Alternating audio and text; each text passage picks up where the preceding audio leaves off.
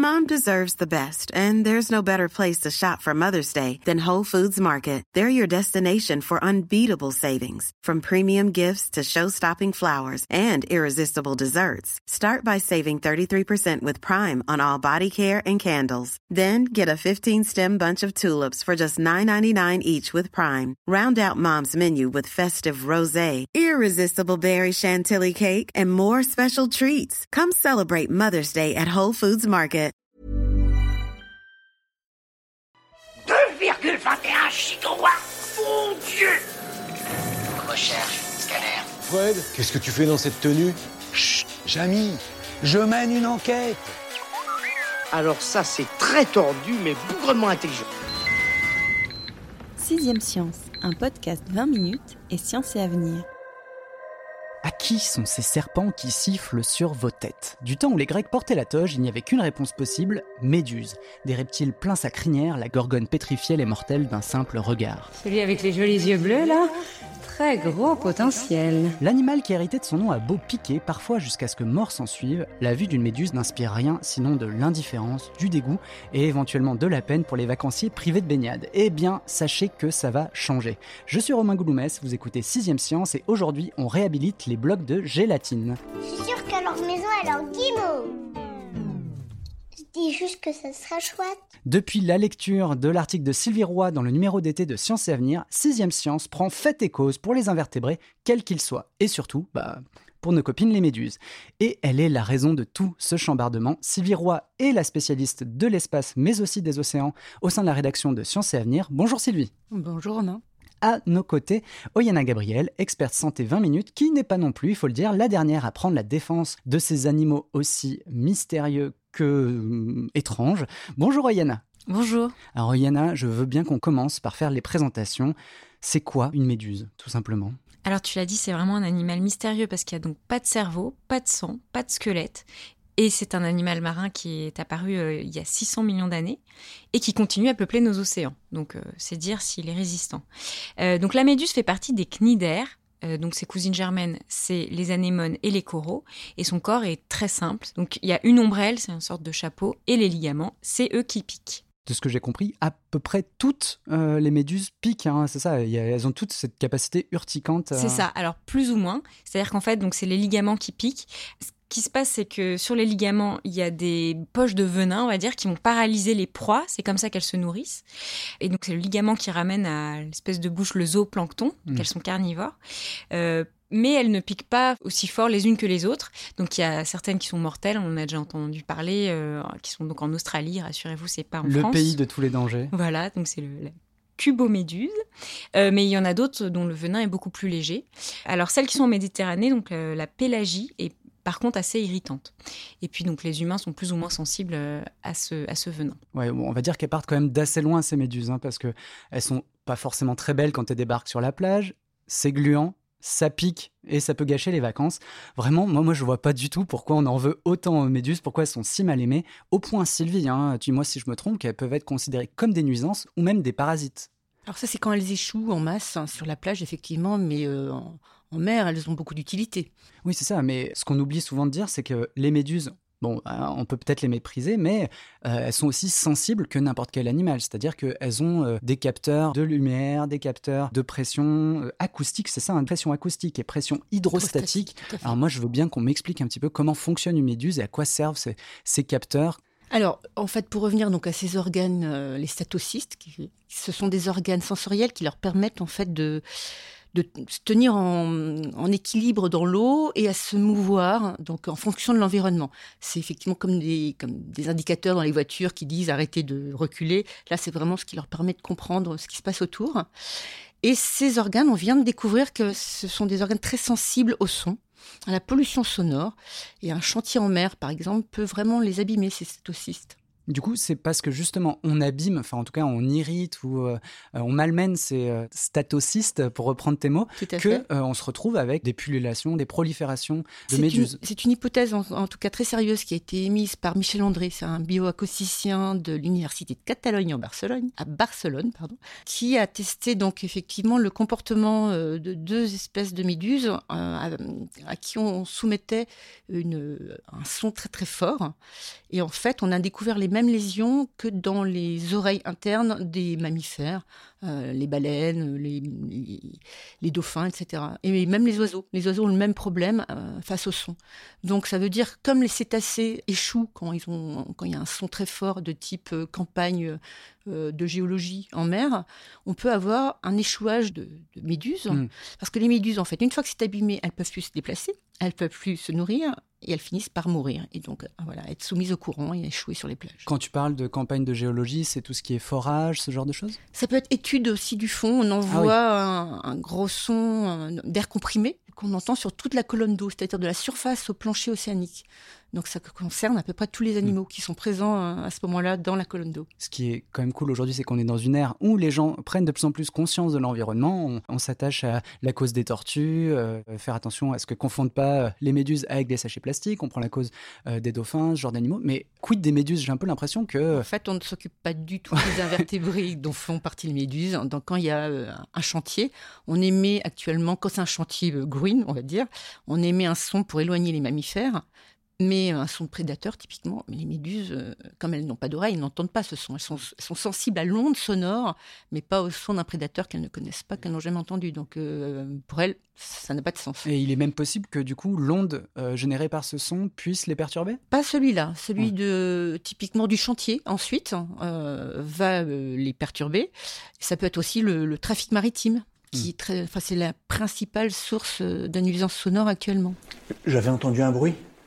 Un bruit, non mais il n'y a pas de bruit ici. Allez, vous lavez les oreilles et laissez-moi prendre mon bain tranquille. Tu, utilises un mot, euh, le dossier s'intitule Les vigies des océans, que je, trouve, euh, que je trouve assez beau, parce que tu rappelles que les méduses sont un excellent symbole de euh, l'impact de l'activité humaine sur l'environnement. Qu'est-ce que ça veut dire exactement? Cela veut dire que, par exemple, la surpêche euh, élimine les prédateurs des méduses, hein, de type euh, cétacés, poissons-lunes, thon, mais aussi les, oiseaux marins euh, et, les tortues marines, qui, elles, sont victimes de la pollution plastique ou de l'urbanisation croissante des côtes qui perturbe les lieux de ponte, par exemple. Ouais, et j'ai cru comprendre que le réchauffement climatique avait lui aussi un rôle là-dedans à jouer. Tout à fait. Le réchauffement climatique, l'acidification des océans, en fait, affecte les prédateurs de plancton. Donc le plancton, qui est la nourriture des méduses, devient plus abondant. Du coup, la reproduction et la croissance des méduses s'accélèrent, puisqu'en fait, euh, elles ont tout ce qu'elles veulent manger. Et par ailleurs, les activités humaines mettent beaucoup de choses à la mer, de, enfin, de ce que nous on appelle des polluants, mais qui sont de la nourriture pour les méduses. Elles mangent tout ce qui se trouve à leur portée. Donc, euh, elles, leurs populations sont en pleine croissance. Mais du coup, ça pourrait limite renforcer l'image. Tout à l'heure, on parlait de, nuisibles de la méduse. C'est de se dire, bah, en fait, elle survit quoi qu'il arrive. Bon, bah, on n'a qu'à se débarrasser euh, des méduses. Et là, normalement, bah, tu vas me dire qu'elles non. Elles jouent un rôle. Surtout pas. Parce qu'en fait, la méduse, elle fait partie de la chaîne alimentaire. Et comme tous les maillons de la chaîne alimentaire, c'est à la fois une nourriture. Pour d'autres, euh, comme j'ai dit, il y a des gourmands de méduses, donc il faut qu'ils puissent se nourrir. Et par ailleurs, elle, elle est euh, prédateur de certains prédateurs de, enfin de comment dire d'animaux qui mangent le plancton. Et comme le plancton, il faut qu'il y ait un équilibre en fait. Il faut qu'il y en ait pour tout le monde, mais pas non plus en surdose. Enfin tout ça était vraiment et la méduse fait partie de la chaîne alimentaire générale de la biodiversité marine. Donc surtout ne touchons pas aux méduses. Ok. Bon alors là c'est euh, Alerte, alerte aux pêcheurs, Enco, on touche pas aux méduses. On va parler d'une autre population qui s'intéresse aux méduses, euh, les chercheurs. Qu'est-ce qu'on en fait des méduses? Est-ce qu'on les scrute? Est-ce qu'on les regarde? Est-ce qu'on les passe Non, les chercheurs en ce moment ils se passionnent pour les méduses, ah. notamment la génétique des méduses, parce qu'ils essayent de comprendre.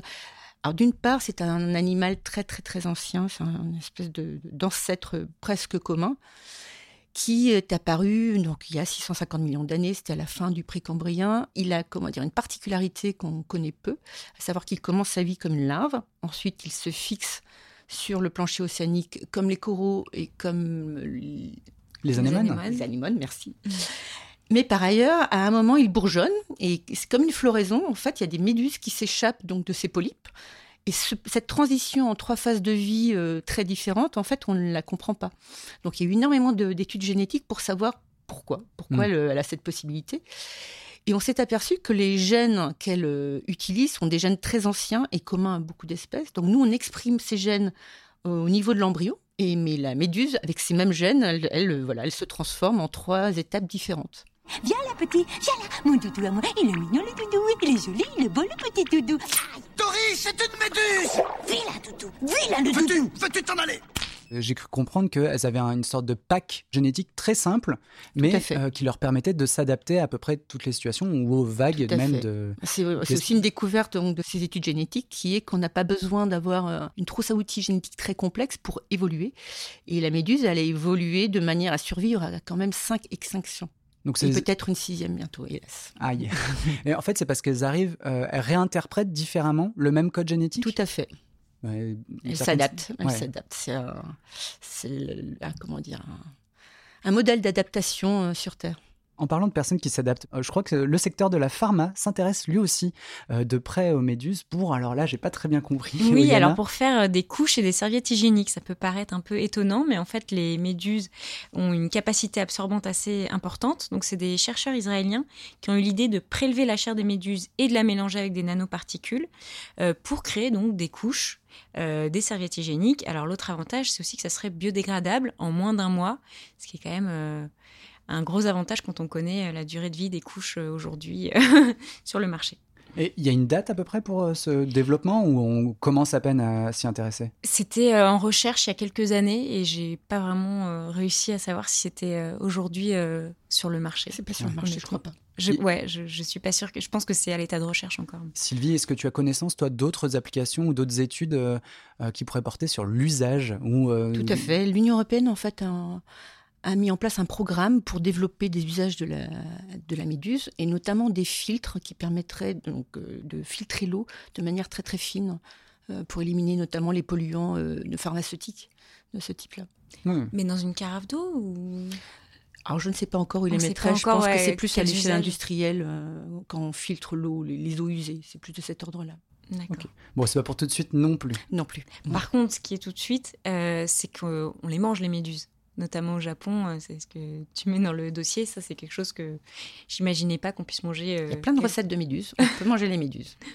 Ça peut mais, être utile ouais, du coup, mais du coup, ça se mange comment euh, C'est une petite digression, mais euh, c'est cru. A- il- alors ça peut se manger cru, ça peut se manger cuit. Enfin, il y a toute une préparation notamment pour éliminer tout ce qui est urticant, euh, qui n'est pas très bon. Donc euh, typiquement les, les faire tremper dans de l'eau salée longuement euh, de ce type-là. Ok.